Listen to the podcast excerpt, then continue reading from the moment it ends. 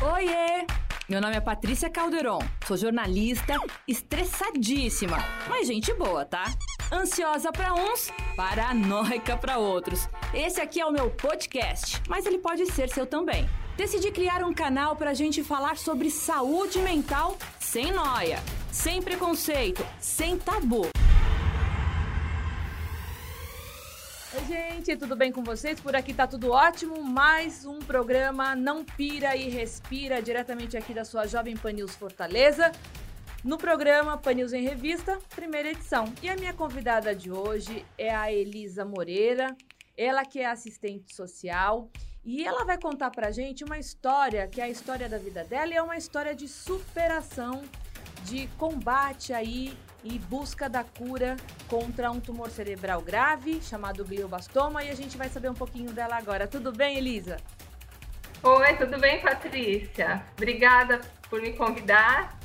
É, parabéns pelo programa. Assisti quase todos, acho, todos os seus programas, até porque é um assunto que me interessa, não só pelo momento, mas também porque sempre me interessou, né? A saúde mental é uma coisa interessante, porque as pessoas às vezes não se preocupam, né? Fazem academia, fazem cuidam da saúde, mas esquecem da cabecinha, né? Que é tão importante. É verdade. Então, eu estou cabeça... adorando, estou amando o Não Pira Respira, estou curtindo, estou vendo pessoas que eu, que eu gosto, né? O Oscar, o meu médico, né? Então, o Dr. Lepsky, porque, assim, é bem interessante. A gente está sempre interessado em, em saber de, de, um pouco mais, né, Patrícia? Você sabe que está vivendo, de certa forma, um pouco isso né, na sua casa. E a cabeça e... comanda todo o restante do corpo. A gente tem, tem que estar tá com a cabeça boa. E foi justamente isso que me chamou a atenção quando a gente conversou, Elisa.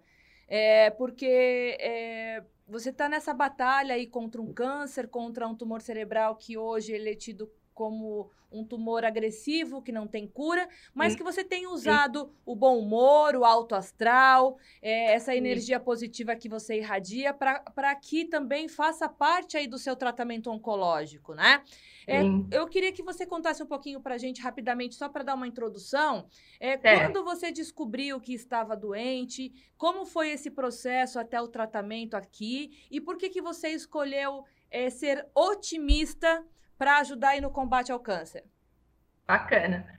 Bom, porque de certa forma eu já trabalhava com isso, né? Então eu tinha uma certa bagagem dos outros. Você acha que sabe tudo, né? Claro que quando vem aquele diagnóstico desse tamanho na sua, na sua mão, e é seu, é todo seu, aí você vê que tem muita novidade, tem muito que aprender, não é?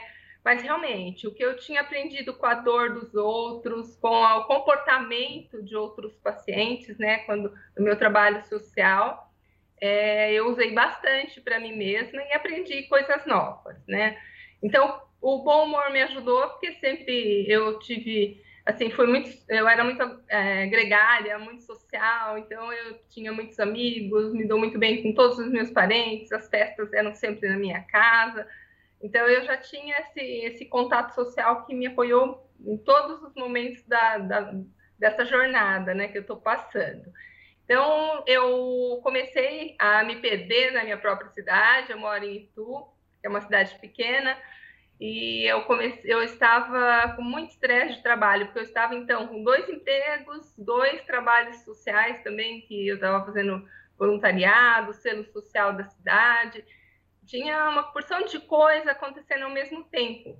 Mas eu sempre tive muita energia para o trabalho, então eu não me dava conta que jamais aquilo ia fazer mal para mim. Aí, quando chegou no mês de outubro de 2018, aí eu já estava começando a ficar com uma estafa. Aí, novembro, dezembro, eu comecei a sentir né, algumas questões, assim, nossa, quando eu via, estava dirigindo para ir para uma das empresas, onde eu trabalhava há 24 anos, para você ter uma ideia, eu passava da empresa. Aí, quando eu vi, eu estava lá na avenida, lá em cima, vi um condomínio. Puxa, passei da empresa, volto. Aí voltava, nossa, como eu estou distraída. Eu devo estar com Alzheimer precoce. Aí procurei a psicóloga, comecei a procurar neura, e até que realmente tive umas perdas bem importantes, né? Assim, de me perder na cidade e ficar rodando. e tentando achar uma rua que eu lembrasse, um ponto de referência, né? E voltar. Uh, eu estava dirigindo na estrada também, porque eu sempre fui muito independente, né? Eu sou meio contrária àquela fala, é impossível ser feliz sozinho, né?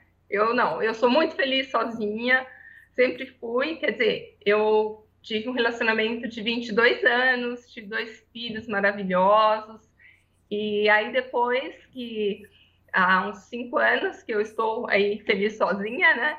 E cuidando bastante, estava cuidando bastante da saúde. Eu sempre tive uma ótima saúde física e mental, né? Nunca precisei tomar nenhum tipo de medicação. Então eu achava que é, me alimentar bem, fazer exercício, ter um bom relacionamento social, tudo isso é, era suficiente, né? Em 2014, inclusive, eu fiz uma especialização em gerontologia, porque sempre gostei também muito de trabalhar com os idosos. E foi maravilhoso, aprendi bastante também. Eu já tinha alguns trabalhos, eu tenho um workshop chamado Delícias Possíveis, já tinha feito algumas apresentações é, em ONGs e na, na empresa onde eu trabalhava, porque a gente estava tinha muitas pessoas idosas e a gente precisava prepará-las para aposentadoria, né? Que é um baque na vida das pessoas, né? Na gerontologia também foi aí na USP, em São, pa ah, em São Paulo, né? Você está em Fortaleza, mas foi em São Paulo que eu fiz. É, tive contato também com cuidados paliativos, né? é, que é bem importante. Hoje eu já estou próxima dos cuidados paliativos, mas eu ainda, como algumas pessoas que conhecem o que é, ainda tenho um pouquinho de pé atrás, porque dá a impressão que cuidados paliativos é cuidados para quem está morrendo, né? E na verdade eu não estou morrendo, eu estou vivendo. Então é uma coisa também que é legal lembrar sobre essa questão do câncer, né, desse tumor que é considerado incurável, né? Então, assim, quando eu recebi o diagnóstico, eu, eu fui sozinha para Campinas fazer o exame, e aí, é, no dia seguinte, eu telefonei no laboratório, porque na hora que eu estava saindo da sala, o médico, olha, por aqui, tá? Saída. Aqui onde está escrito, saída. Eu falei, ué? eu sei ler, né? Mas Aí eu falei, não, tem coisa errada nesse exame, mas eu fiquei quieta. Dormi, vim para casa, me perdi um pouquinho para chegar em casa, mas cheguei, cheguei em casa sem salva. Aí no outro dia eu estava já com aquele, estava enredada com aquela questão, né? Eu falei, meu Deus, deve ter dado alguma coisinha, né? Tem alguma coisa é, que não está cheirando bem.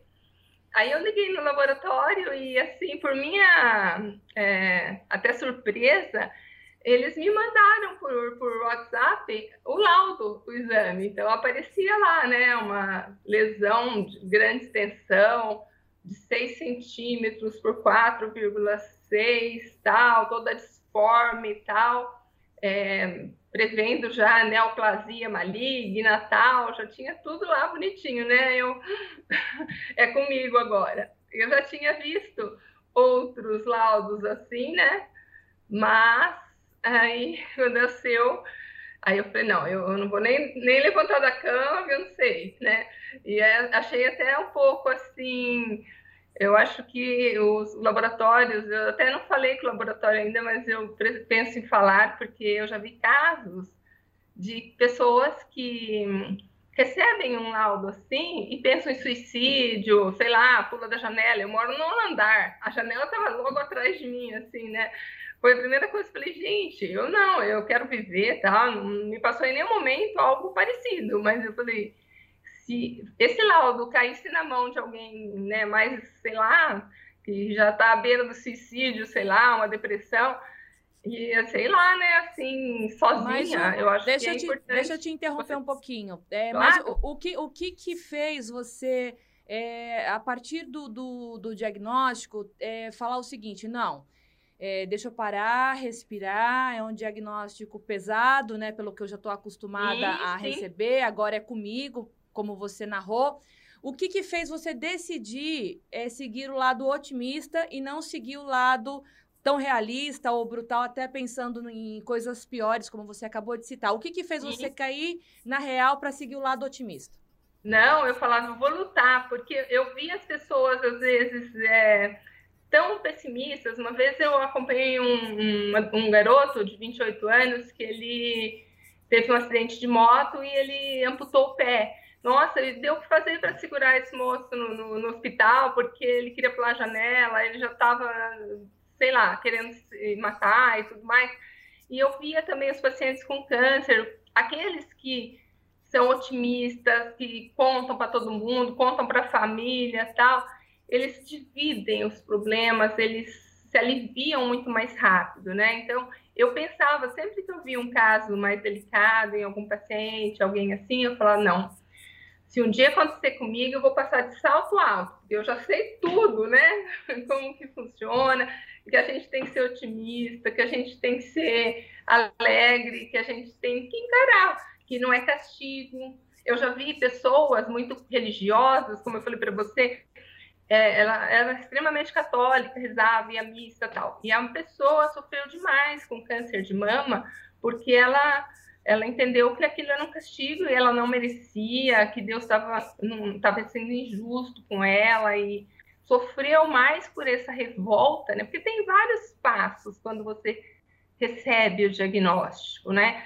É aquele ó, né? Aquele medo, depois às vezes vem a revolta, às vezes vem, é, né, assim, você querer esconder de todo mundo, às vezes vem a raiva. Então, são. É, é um mix de, várias... de, mix de emoções, né? Mas aí você se apegou em quê para poder então, continuar? Lógico, eu pensava nos meus filhos, né? Tenho dois filhos, um já estuda, faz faculdade em Campinas, o outro adolescente, ele estava com 17 anos. Falei, não, eu vou ter que ser forte. Minha mãe mora longe, tem 76 anos, embora é forte, mais saudável que eu, tudo, né? Por isso que eu nunca pensava que eu ia ter câncer tão cedo, porque minha família é longeva, é, todos muito saudáveis. Meu pai faleceu de acidente aos 60 anos, acidente de carro, então toda a família muito tranquilo, né? Então eu não, não pensava, eu, eu imaginava que se, mas nunca pensava, ah, quando eu ficar doente. Não, eu pensava, se um dia, né, eu vou passar. E aí fiz a mesma coisa. Quando eu recebi o diagnóstico, eu procurei respirar, né, para não, explodir. Eu falei, não vou nem levantar da cama, eu não sei, porque a gente também, a gente se conhece até né, a página 2, eu acho. A e gente, nesse... às vezes, é, pode ter uma outra reação, né, porque era uma notícia muito, muito drástica, porque até na empresa, né? Eu trabalhava 24 anos e a gente já tinha tido, olha, só de tumor cerebral, acho que eu estava contando esses dias, se eu não me falha a memória, de 5 a 7 casos a gente teve, né? E todos faleceram. Então, assim, eu, eh, o de fígado, pâncreas, então eu falava assim, gente, câncer hoje em dia tem tratamento, só pâncreas, é, fígado e cabeça que Aí, aí, né, eu já deixava aquele aí, né, que é péssimo a gente falar dessa forma, né? Então, mas nesse, nesse, meio, nesse meio do caminho surgiu uma possibilidade de um tratamento alternativo que ainda está em fase de testes, né, de pesquisa, Sim.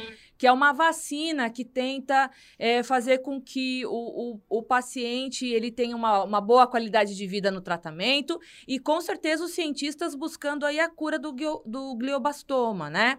É, Sim, com é, certeza. é glioblastoma. Glioblastoma. Gente... É. Agora aprendi a falar também. Eu falo separadamente. Glioblastoma. Isso. Grau 4, IDH selvagem. MGMT metilado, eu sou especialista nele. E, então, então, aí surgiu essa possibilidade da, da vacina, desse estudo, dessa sim. pesquisa, e você está depositando também todas as suas expectativas, o seu otimismo, a tua, a tua verdade de que evidente que a, a medicina está tão avançada e essas pesquisas elas vão evoluindo, de que realmente é uma, é uma luzinha de, de esperança lá no fim do túnel, né, claro. Elisa? Exato, porque quando é, a médica, a oncologista, né, eu, eu já tinha lido no Dr. Google, né, que era, um, era incurável tal, mas que de um a dois anos de vida, falei, bom, aí eu fiquei fazendo planos, pelo menos dá para ver a formatura de um, dá para ver o não sei o que do outro, aí eu, eu é, na verdade, eu comecei a pesquisar, porque a médica olhou para mim e falou, ela olhava assim uma carinha tipo, não posso fazer nada por você, né? Nem me dava um abraço, né, para fazer aquela carinha. Aí eu mudei de médica. De qualquer forma, eu continuei pesquisando aqui fora do Brasil. Foi quando eu achei uma matéria com o Dr. José Alexandre Barbuto, que ele falava da pesquisa que ele estava fazendo junto com o outro hospital particular, não sei se eu posso falar o nome, né, com o Dr. Levski, e Daí a, eu achei isso, eu falei, não, enlouqueci, já marquei a consulta no outro dia, né? E eu falei para ela, até fiquei brava com a médica também, falei, olha, eu te perguntei tanto, porque eu sei que não tem cura, mas eu, eu sei que eu quero alguém para lutar comigo, né? Porque desde a cirurgia, eu sempre penso assim, me trate como viva, porque eu estou viva. Se eu viver mais dois dias, mas que você esteja comigo, né? Eu quero que os médicos sejam meus, meus parceiros, né? Eu sei que posso morrer amanhã, não tem problema, não tenho medo de morrer. Só que eu, eu tenho que esgotar as possibilidades. Com a minha força, com a força dos médicos, da pesquisa, né? Porque eu acho uh, que é uma judiação o Brasil que é, é tão rico, as pessoas, os cientistas são tão criativos e não ter ainda a cura definitiva né, para o câncer. Mas a, a boa notícia no seu caso que é, a vacina está surtindo um efeito, né? Sim, porque, com certeza. Porque Eu você, pelos exames que você tem feito, é, os exames apontam que realmente o, o, tumor ele não progrediu. Isso que é, é, importantíssimo para os pacientes do gliobla, glioblastoma, porque a gente sabe que ele cresce muito rápido, né? Para. Então, é, eu, é, a, a, gente. Eu queria que você falasse só rapidamente em relação a isso, de, de, dessa Sim. notícia positiva, boa no ramo da, da, neurociência, no ramo da ciência aí, né? De Sim, que a vacina. É, que é, essa, essa pesquisa, pelo menos você que está sendo testada através é, de como voluntária, né? É, você Sim. já está há dois anos sem a, a, o progresso desse tumor cerebral, Sim. né? Sim, exatamente. É, eu tive um amigo que tinha a mesma coisa que eu, ele adoeceu seis meses antes. Quando eu descobri essa possibilidade de vacina, eu avisei para ele, para a família, mas eles acabaram não, não indo atrás, não conseguiram, ele faleceu já. Mas, assim, e, e a, a, a diferença, assim, entre a minha qualidade de vida, é claro que cada paciente de câncer tem, né, assim, uma evolução, mas eu, eu tenho certeza que a vacina está fazendo toda a diferença, né? Porque eu já estou há quase dois anos, não é? é então, assim, foi na segunda cirurgia que tirou o material para fazer a vacina, e daí em outubro, que foi outubro do ano passado, né? Outubro de 2019. E assim, além de tudo, eu acho que muito mais, né? Claro que vai fazer efeito, porque tem outros pacientes também que estão indo muito bem com o tratamento é, a gente, o paciente tem que ajudar. O paciente tem que se cuidar muito, tem que ter pensamentos positivos, tem que ter uma, é, um foco na sua vida, na sua vida normal, na sua vida futura, nos seus planos. Eu tenho milhares de planos para você Aí, ter. É, Mas pra, eu te conto alguns. Para a gente finalizar, Elis, eu queria. É, a gente falou sobre a finitude, sobre a questão dos cuidados paliativos. É, eu Sim. queria saber se você tem medo é, de morrer. E, Não, nem um pouco. Então, e, e quando esses pensamentos é, vêm, porque nós somos seres humanos, né? Sim, é claro que sim, existem aquela autopiedade, é, existem, existem, é porque eu, eu sofria mais para contar para os outros, né? Que eu estava doente do que propriamente porque eu estava doente. Que eu falei, vou encarar, vou enfrentar, vou embora. Ainda bem que é comigo e não é com meu, fi meu filho, meus filhos, minha mãe, sabe? Então eu sei que eu sou forte e que eu vou encarar. Então, por isso que logo eu fui pesquisar. Eu pesquisei muita coisa, tudo que tinha de possibilidade eu fui atrás e deu certo de fazer essa vacina. E assim, eu estou muito confiante, porque é um trabalho que vai ser maravilhoso se, se tudo der certo, né? Para mim e para todo mundo. Já deu certo. Elisa, muito obrigada pela sua entrevista, obrigada pela, pelo teu otimismo, pela tua superação, pela tua história. Eu tenho certeza que quem está ouvindo a gente pela rádio vai assistir a gente através do YouTube, acompanhar nas redes sociais, eh, na nossa plataforma multimídia aqui da rádio. Eu tenho certeza que vai se identificar com o teu lado positivo, com a tua mensagem de vida, né? Porque isso é querer viver. E isso é, é muito, é, é, muito legal para quem é, deve estar tá passando pelo mesmo, pela mesma situação, ouvir essas histórias bacanas de superação. Muito obrigada, viu? Obrigada a você pelo convite, um abraço. E quem tiver, se você precisar passar meu contato para alguém que queira, você fique à vontade, tem minha autorização, tá? Porque assim, eu sempre gostei muito de ajudar as pessoas e, inclusive, eu estou com um projeto aí com uma possível candidata aí a, a vereadora que a gente quer fazer um trabalho com os idosos e com pessoas vivendo com câncer, não assim, você é um doente, você é algo assim, é um cadeirante, né? Então, só para contar um, ilustrar um fato, esses dias eu parei numa vaga de deficiente porque eu precisei era, era de manhã cedo tal. E aí um, passou um homem e disse, ei, moça, esqueceu a cadeira? Falei, não, vem cá. Eu mostrei o laudo, estava com os papéis, do... tenho câncer, mas eu não sou cadeirante mesmo.